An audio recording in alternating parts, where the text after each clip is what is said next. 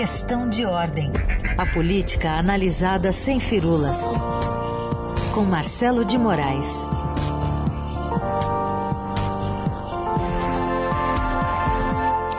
Marcelo de Moraes, de olho no fim de uma novela que ele já estava acompanhando já há algum tempo e trouxe para a gente detalhes dos próximos capítulos já na terça-feira, né, Marcelo? Bom dia.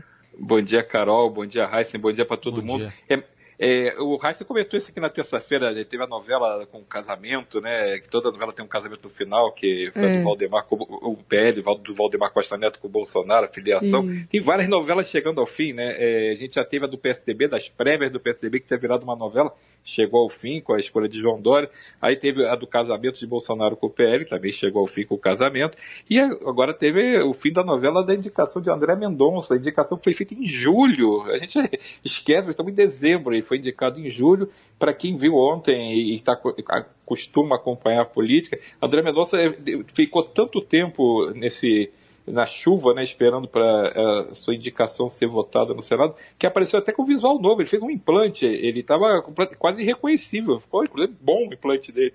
Então, assim, passou tanto tempo que ele teve tempo de, de, de, transformar a imagem dele, mudar a imagem dele. Foi muito tempo e vai ter desdobramento político, viu, Carol? É importante a gente notar isso. A gente faz a brincadeira dessa, da história do visual do André mas ele é um novo ministro do Supremo, vai ser, vai tomar posse muito provavelmente no dia 16 de dezembro, ou seja, daqui a duas semanas mais ou menos, e ele tem é, na aprovação dele esse processo que demorou tanto tempo, teve um desgaste muito grande nessa relação dele com o presidente. Por mais que esteja junto, por mais que o presidente tenha apoiado, as pessoas próximas do, do ministro, do agora no futuro ministro do Supremo, dizem que ele percebeu que não houve um empenho 100% do presidente. Vai ser contra o presidente no Supremo? Muito pelo contrário, não vai ser contra. Mas não vai ser aquele apoio que talvez Bolsonaro estivesse imaginando, né? Bolsonaro bateu muito na tecla de que indicar um ministro terrivelmente evangélico para a próxima vaga, né? E André Mendonça é pastor da igreja presbiteriana, além de ser jurista, né? Ele é advogado,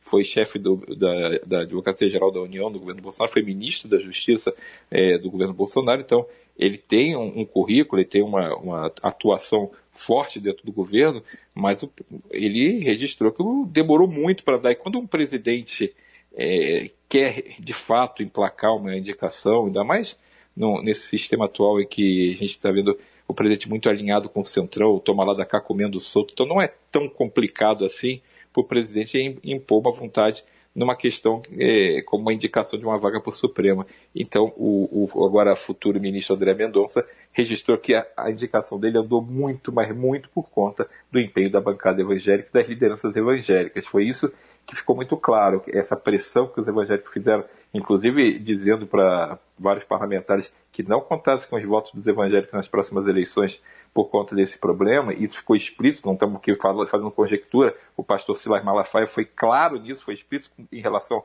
ao presidente da Comissão de Constituição e Justiça, Davi Alcolumbre, avisando que não contasse com os votos dos evangélicos no Amapá durante a sua campanha de reeleição, por conta desse, eh, se continuasse embromando para fazer a, a, a, a, colocar em pauta a votação da, e a sabatina de André Mendonça. Então, esse apoio, sim, funcionou, foi muito forte, a bancada evangélica tem muita força e acabou prevalecendo o, o voto a favor de André Mendonça. Ele teve uma votação de 47 a 32, é uma votação apertada, passou por seis votos apenas a indicação de, de André Mendonça, é, não é uma não é uma gordura tão grande assim, né? Foi meio ali na conta do Sharon, três votos para lá, três votos para cá, é. acabava perdendo. Então foi uma, uma eleição apertada por conta de todo esse desdobramento político. O, o, Marcelo, lá na Sabatina, o agora ministro defendeu o Estado laico, disse que num julgamento não iria misturar religião né, com o trabalho dele lá no judiciário, até disse, disse que na vida, uh, na, no, no, tribunal seria a Constituição, na vida dele a Bíblia. É, só que depois, é, quando a aprovação ocorreu, ele deu uma declaração já um pouco diferente, a gente vai ouvir aqui. É um passo para um homem, mas na história dos evangélicos do Brasil é um salto. Responsabilidade muito grande, uma nação de 40% dessa população que hoje é representada no Supremo Tribunal Federal. Tá aí, o que, que você diz aí dessa última declaração do André Armstrong?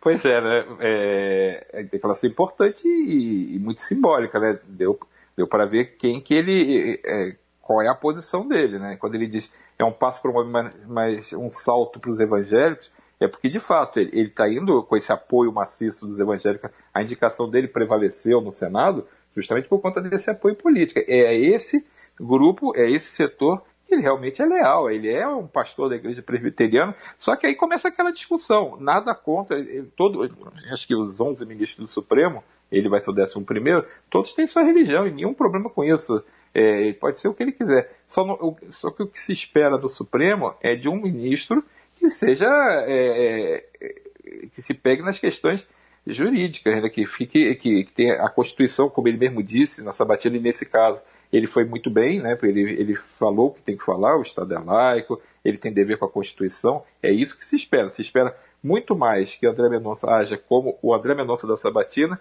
e muito menos como o André Mendonça da, da, do pronunciamento depois da, da, escolha dele. Só que a gente sabe como é que é, é, é a vida, né?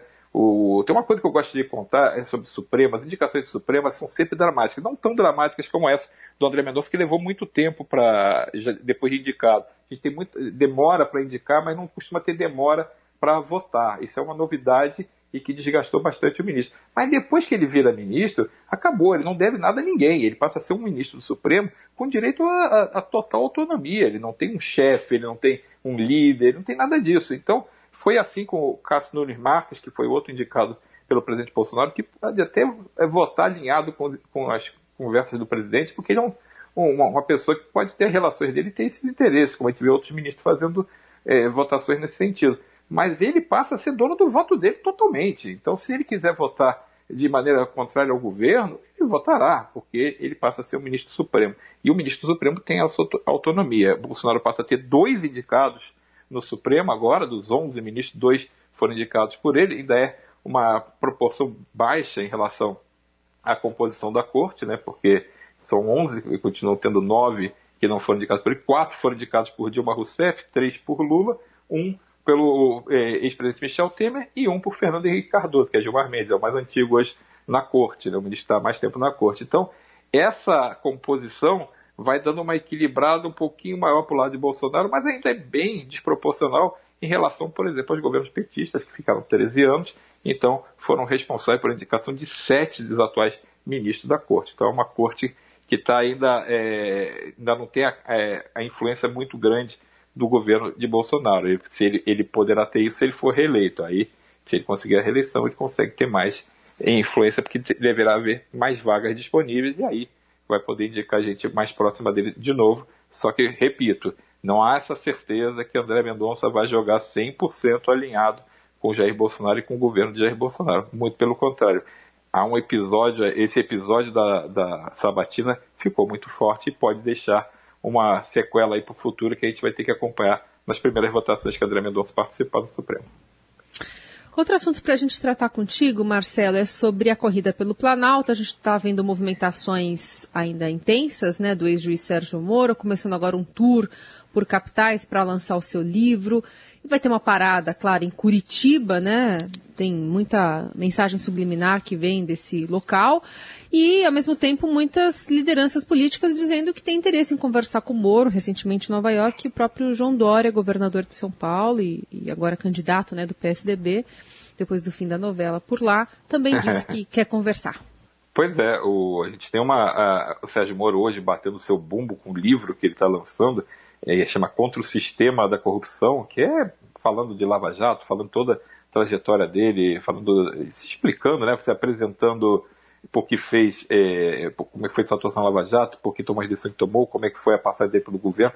Mas, na verdade, isso é um pano de fundo para Sérgio Moro continuar é, se colocando no cenário de campanha presidencial. Ele, na verdade, desculpa, desde que ele se filiou ao Podemos, ele conseguiu mais ou menos é, se movimentar é, num período que é difícil de se movimentar, porque a gente não tem a campanha, está muito antecipado, o calendário eleitoral está muito antecipado a campanha presidencial, e eles, os candidatos precisam chegar é, durar até outubro do ano que vem, e a gente ainda está em dezembro, então ele, ele precisa ficar colocando o nome dele em movimento justamente para tentar manter essa, esse, essa estratégia da campanha decolando aos poucos até chegar onde ele imagina que pode chegar num ponto competitivo. Ele já conseguiu é, mexer no calendário dos outros candidatos, como ele cresceu, colocou bloco na rua, todo mundo acelerou a colocada de bloco na rua. Acho que a gente vai ver mais alguns movimentos nesse sentido, de candidaturas que ainda também dependem de alguma coisa a mais para poder decolar. O caso da senadora Simone Tebet pelo MDB, o caso de Rodrigo Pacheco pelo PSD.